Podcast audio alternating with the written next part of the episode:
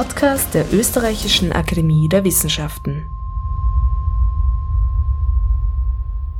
Willkommen beim Makro-Mikro Podcast der Österreichischen Akademie der Wissenschaften. Am Mikrofon ist Julia Grillmeier und heute geht es um die ÖAW Preisfrage.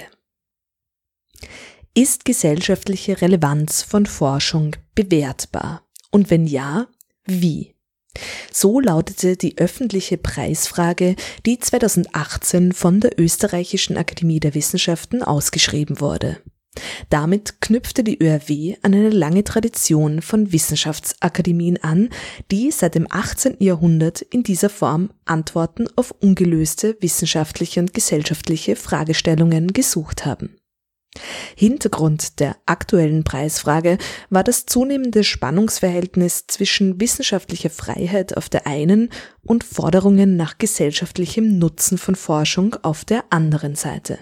Mitmachen bei der Beantwortung konnte jede und jeder. Über 100 Essays wurden eingereicht. Nun stehen die Gewinnerinnen fest. Der erste Preis in Höhe von 12.000 Euro geht an den Beitrag der drei deutschen SoziologInnen Julian Hamann von der Universität Hannover, David Kaldewey und Julia Schubert, beide von der Universität Bonn. In ihrem Essay argumentieren die drei Soziologinnen für eine Diversität an Bewertungsverfahren, wenn es um die gesellschaftliche Relevanz von Forschung geht. Ich habe Julian Hamann zum Makro-Mikro-Interview gebeten. Also ich habe den Beitrag ähm, geschrieben zusammen mit meinen beiden KollegInnen äh, David Kaldewey und Julia Schubert. Das sind auch WissenschaftssoziologInnen ähm, am Forum Internationale Wissenschaft der Uni Bonn.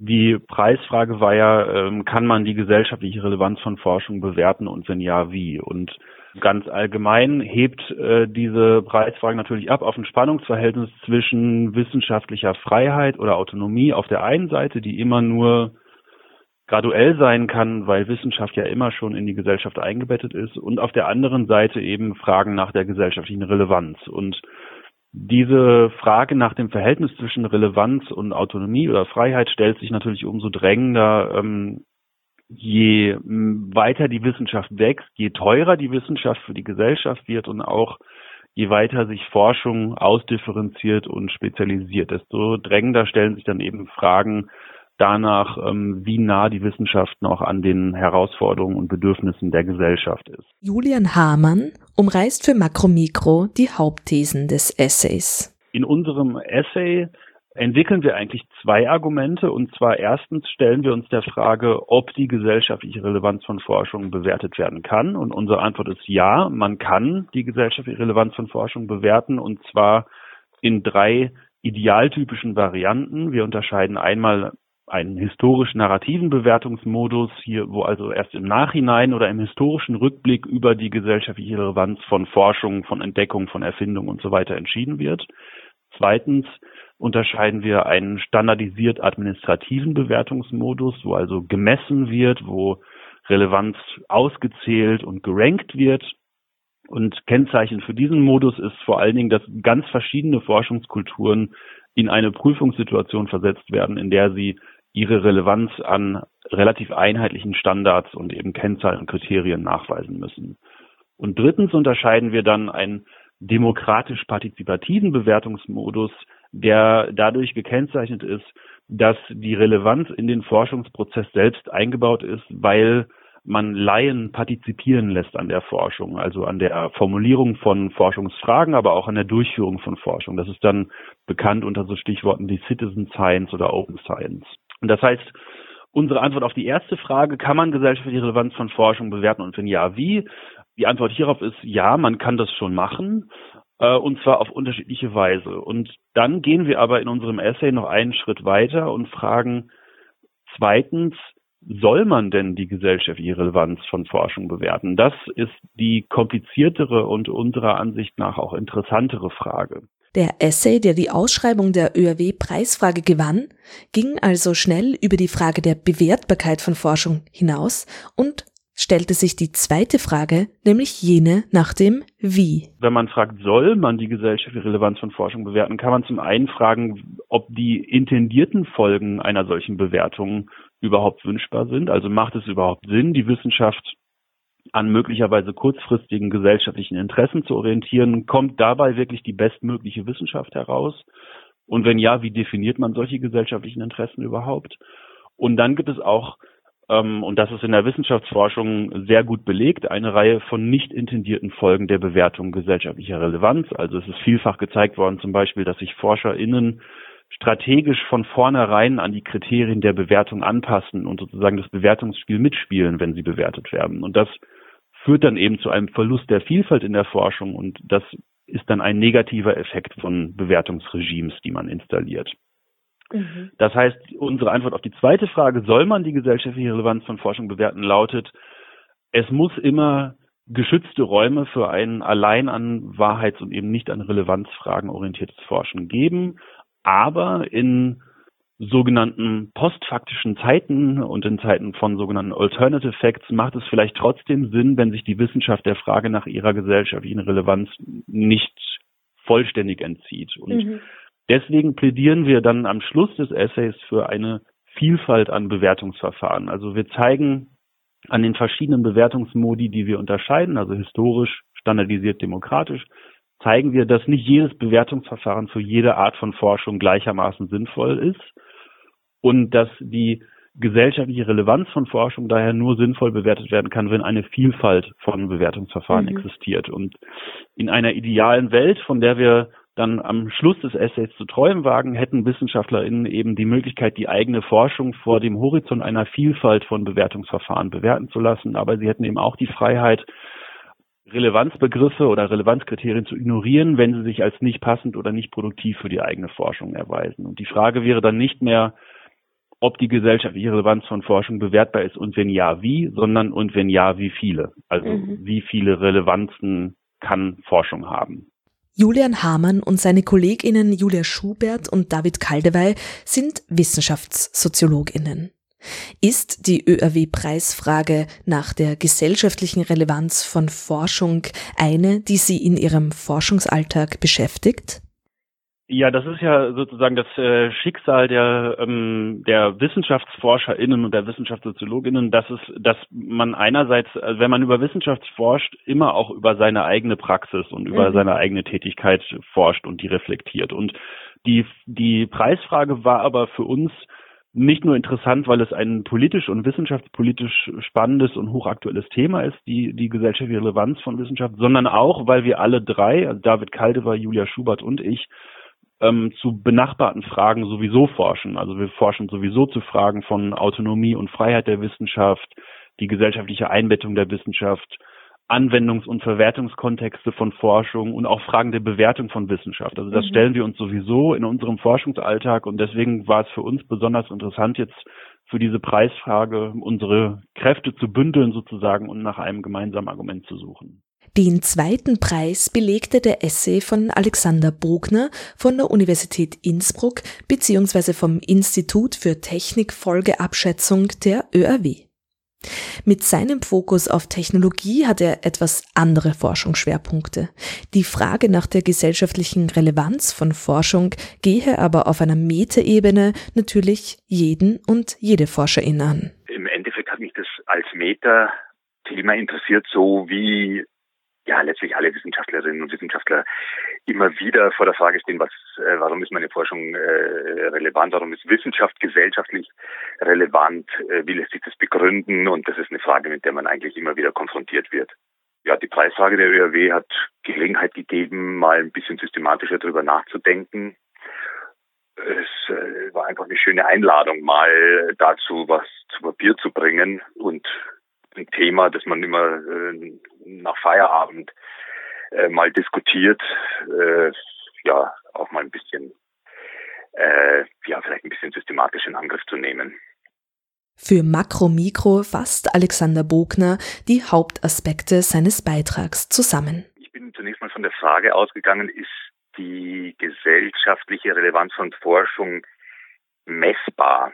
Das war eigentlich die Frage, die für mich ein bisschen mitgeschwungen hat in der ursprünglichen Preisfrage. Die Preisfrage selber war ja anders formuliert. Die hieß, ist die gesellschaftliche Relevanz bewertbar? Also es war ein bisschen offener gehalten.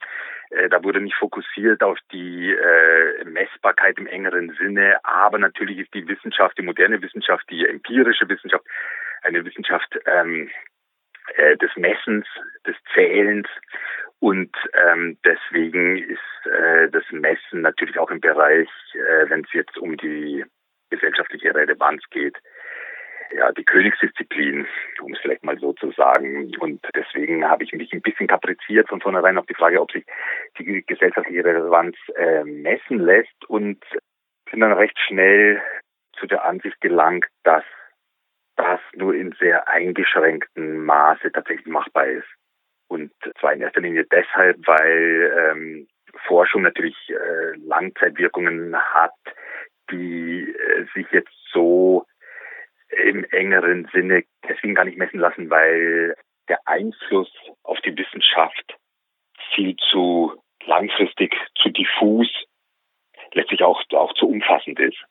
Das schönste Beispiel ist wahrscheinlich die, das kopernikanische Weltbild. Also hat die Wissenschaft Relevanz? Na klar, also es krempelt ganze Weltbilder um. Und äh, trotzdem hätte man äh, zu Zeiten Kopernikus äh, wahrscheinlich den Impact seiner Schriften schlecht messen können. Wie auch Julian Hamann im Interview angesprochen hatte, ist auch für Alexander Bogner das Stichwort Post-Truth bzw. Fake News in diesem Zusammenhang relevant. Er steht der Diagnose, dass der Wissenschaft generell heute weniger vertraut würde, kritisch gegenüber. Die Frage nach der gesellschaftlichen Relevanz und Forschung ähm, kommt ja nicht ohne Grund auf. Also ähm, mir scheint, dass die Preisfrage der ÖRW selbst auch ein bisschen von seinem untergründigen Unbehagen getragen ist. Man geht unter der Hand davon aus, dass es Vertrauensverluste gibt, dass vielleicht die Glaubwürdigkeit der Wissenschaft auf dem Spiel steht. Äh, Stichwort Post-Truth, äh, Fake News, also diesen Diskurs, den wir jetzt seit Trump da haben, im verstärkten Maße. Wir haben ja gesehen, die Wissenschaft geht auch auf die Straße, um zu protestieren, March for Science.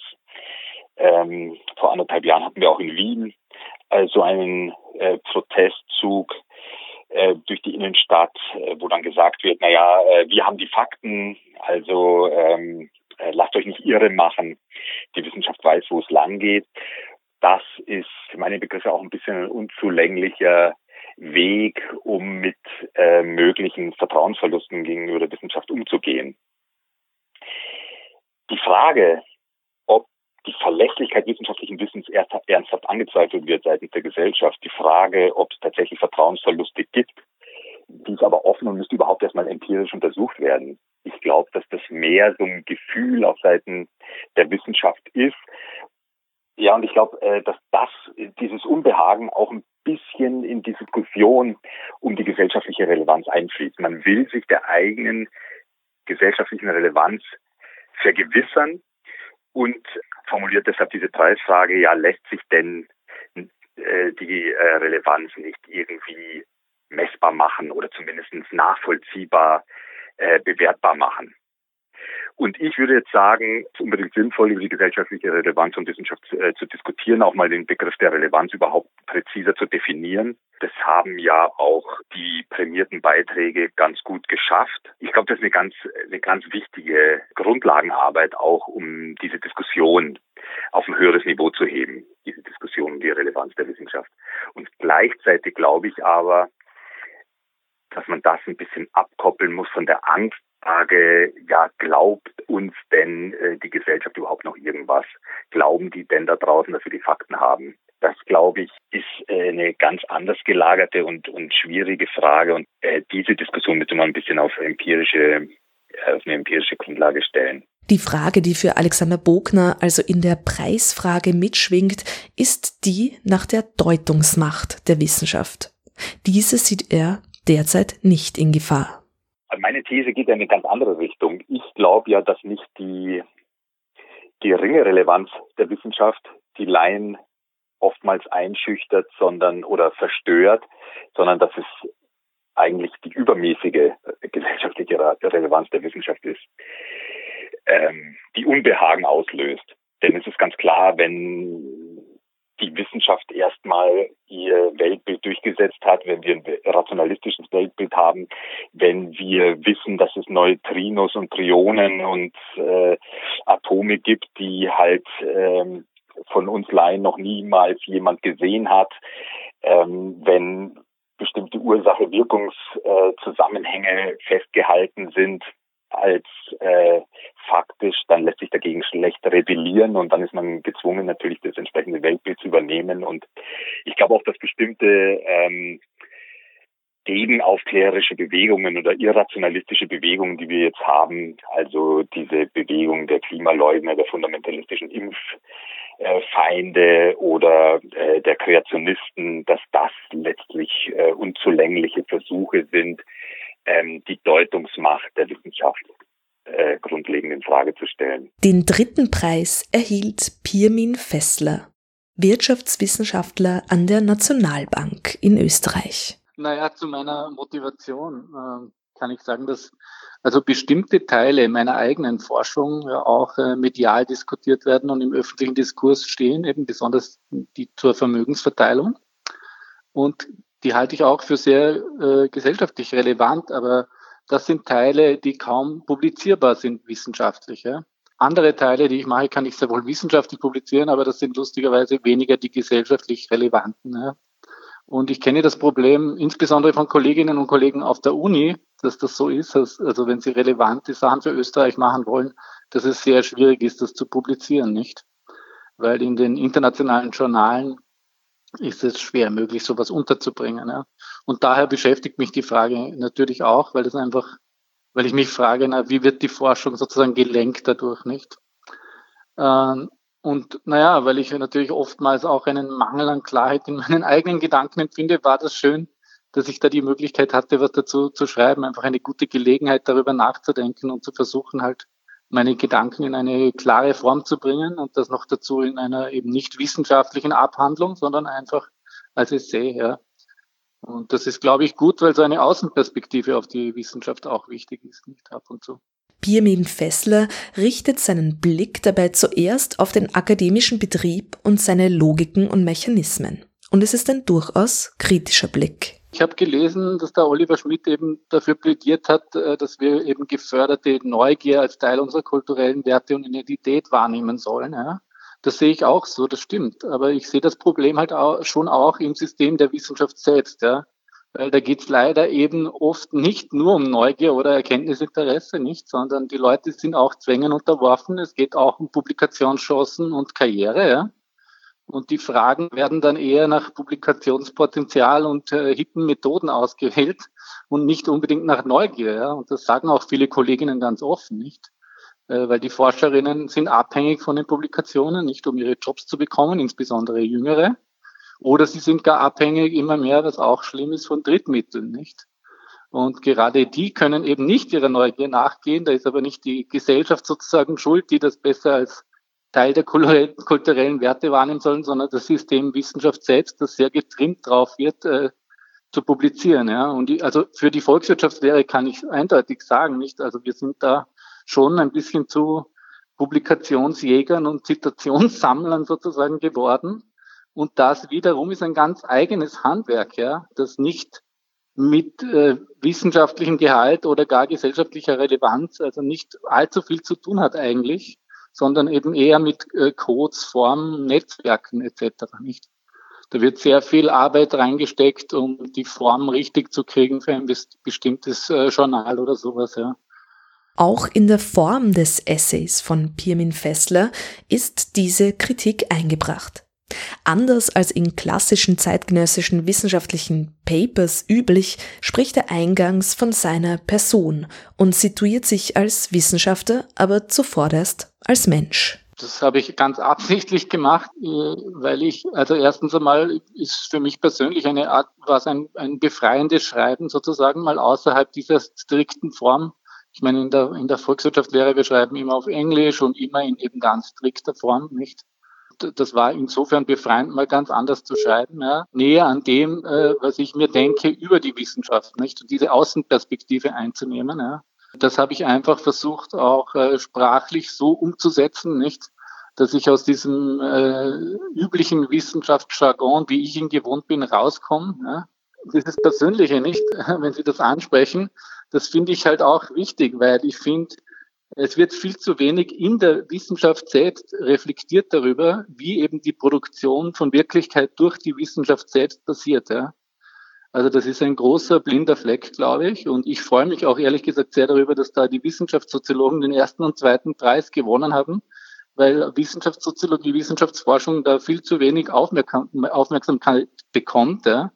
Und ich glaube, es wäre für die Wissenschaft wichtig, dass eben die Logik des Betriebs, auch diese Motivation, der Publikationszwang, alle diese persönlichen Dinge, die eigentlich äh, leider viel mehr mittlerweile als die Neugier das System antreiben, ja, die Karrieremöglichkeiten etc., äh, dass das sollte viel mehr reflektiert werden und äh, transparenter sein. Ja. Birmin Fessler ist in seiner Diagnose dabei durchaus auch selbstkritisch niemand kann unvoreingenommen irgendeine Frage beantworten, nicht? Weil die Welt, äh, wie wir sie erleben, eben immer schon strukturiert ist für uns, nicht? Wir finden uns wieder in einer bestimmten Welt und das wird gerade in den Naturwissenschaften oder den möchte gern Naturwissenschaften wie die VWL äh, leider drauf ist ein bisschen, ja, äh, wird das oft übersehen, nicht? Ne? Sondern da tut man so, als wäre das irgendwie objektiv oder sowas, nicht? Das habe ich auch selbst in meinem Studium erlebt. Das finde ich ja auch traurig, dass eigentlich alle diese Fragen, nicht äh, Kenntnistheorie, Wissenschaftstheorie, Wissenschaftsforschung, das kommt ja alles heute zu kurz, nicht? Was einerseits verständlich äh, ist, weil es die Fachspezifika so erfordern, ist einfach wahnsinnig detailliert andere Sachen zu machen, nicht? Aber man verliert ein bisschen den Überblick äh, fürs große Ganze. Es war sehr bereichernd, äh, einfach mal genau nachzudenken, wie ich das eigentlich sehe, nicht von außen und durchaus selbstkritisch, weil viele Sachen, die ich da kritisiere, nicht, äh, die betreibe ich ja auch selbst teilweise nicht. Also ich, äh, ich, ich bin ja auch nicht, also wenn ich meine Ergebnisse kommuniziere, ist es auch nicht immer üblich, alle Fragezeichen und so weiter, die es eigentlich gibt bei diesen ganzen Sachen nicht, wenn man mit Daten arbeitet zum Beispiel. Wie werden die Daten überhaupt genau produziert? Was, was sind da für Weltbilder dahinten, nicht? Diese ganze Logik das ist, spielt natürlich eine Rolle. Und es war für mich gut, diese Sachen einmal durchzugehen, auch wenn man eben publizieren will, nicht, dass man eigentlich die Texte in eine bestimmte Form bringt und dass das alles sehr ganz, ein, wie ich vorher gesagt habe, ein eigenes Handwerk eigentlich ist, ja, das aber mit den wissenschaftlichen Fragen selbst kaum äh, etwas zu tun hat, nicht? Für Pirmin Fessler wirft die Preisfrage, die die ÖRW stellte, also ganz große Fragen nach Wissenschaftspraxis generell auf. Ich finde es wirklich sehr gut, dass die Akademie diese Frage aufgeworfen hat und auch, dass einmal eben die Wissenschaftssoziologen und so zu Wort kommen, nicht? Also ich habe zwar einen sehr unökonomischen Beitrag geschrieben, aber ich finde prinzipiell, dass eben die Ökonomen in unserer Gesellschaft und Ökonominnen viel zu viel zu Wort kommen, nicht? Die Reflexion über die Wissenschaft selbst in, auch, also was auch viel wichtiger genommen werden müsste, ist eben, wie ich auch in meinem Beitrag geschrieben habe, die, die Enttarnung von Leuten, die quasi so tun, als würden sie Wissenschaft betreiben, nicht die eben Objektivität vorspielen äh, und die äh, auch im Diskurs eine große Rolle spielen, obwohl sie gar keine Wissenschaft betreiben im engeren Sinn, sondern eben äh, durch Drittmittel bezahlt werden oder irgendwas, nicht?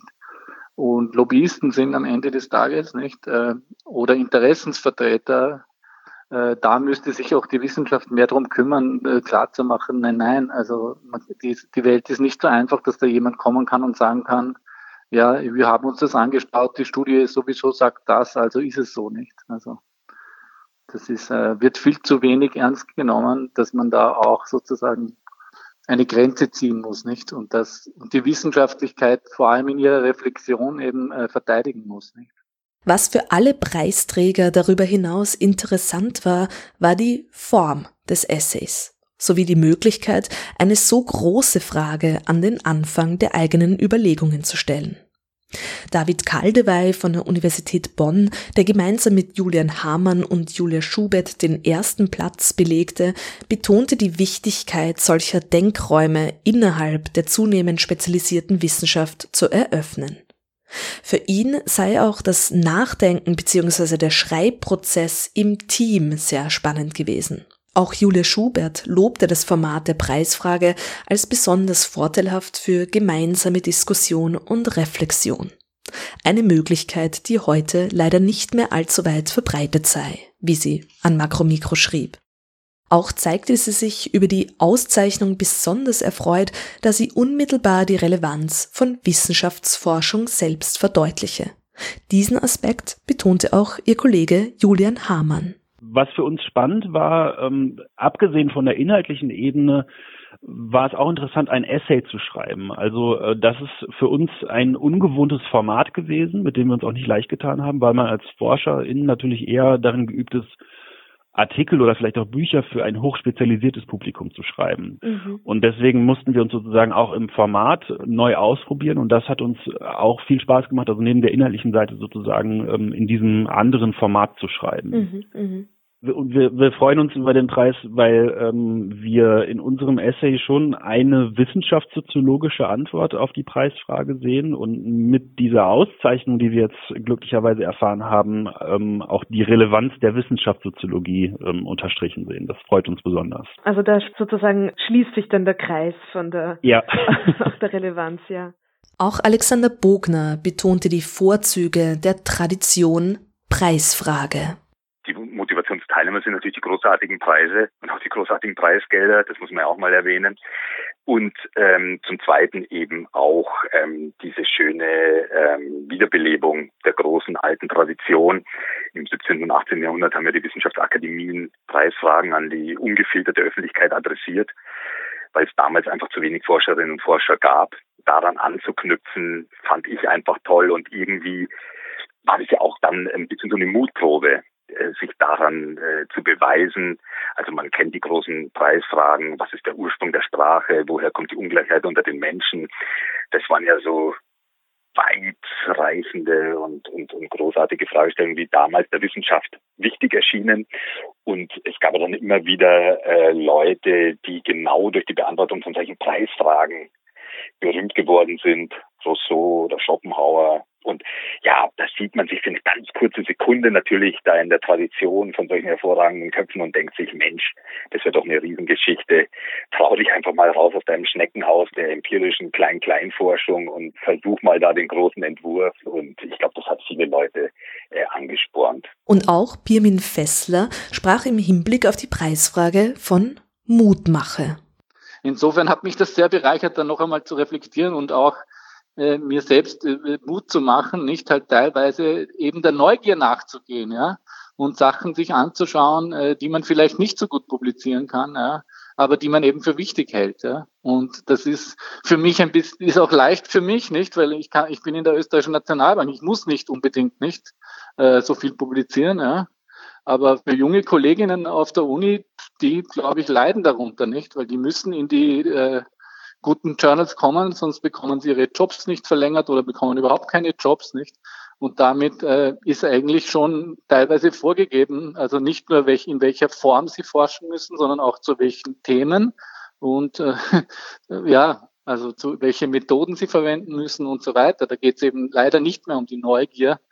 Und ich glaube, da wird viel Kreativität und äh, Potenzial eigentlich äh, ja, behindert, nicht in gewisser Weise. Ja man traut sich ja diese Fragen gar nicht mehr zu stellen heute. Das ist nochmal Alexander Bogner und ihm gehören die Schlussworte dieses Podcasts.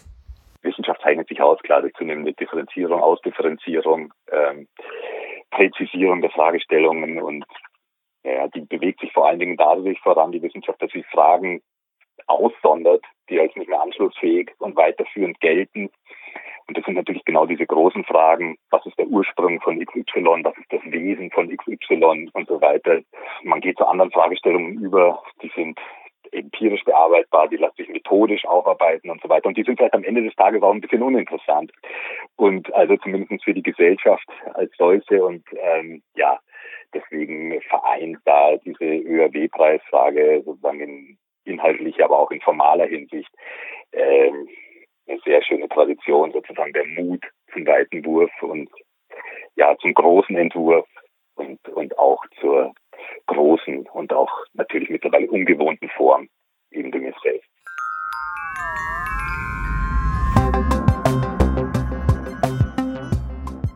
Das war Makromikro, Podcast der Österreichischen Akademie der Wissenschaften über die soeben prämierten Essays der ÖRW-Preisfrage Ist gesellschaftliche Relevanz von Forschung bewertbar und wenn ja, wie?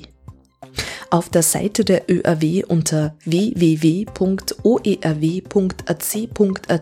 slash Preisfrage können alle drei Gewinner-Essays nachgelesen werden. Auf der Seite oerw.ac.at slash podcast finden Sie die Informationen sowie alle Ausgaben zu Makromikro. Julia Grillmeier bedankt sich vielmals fürs Zuhören und sagt auf Wiederhören.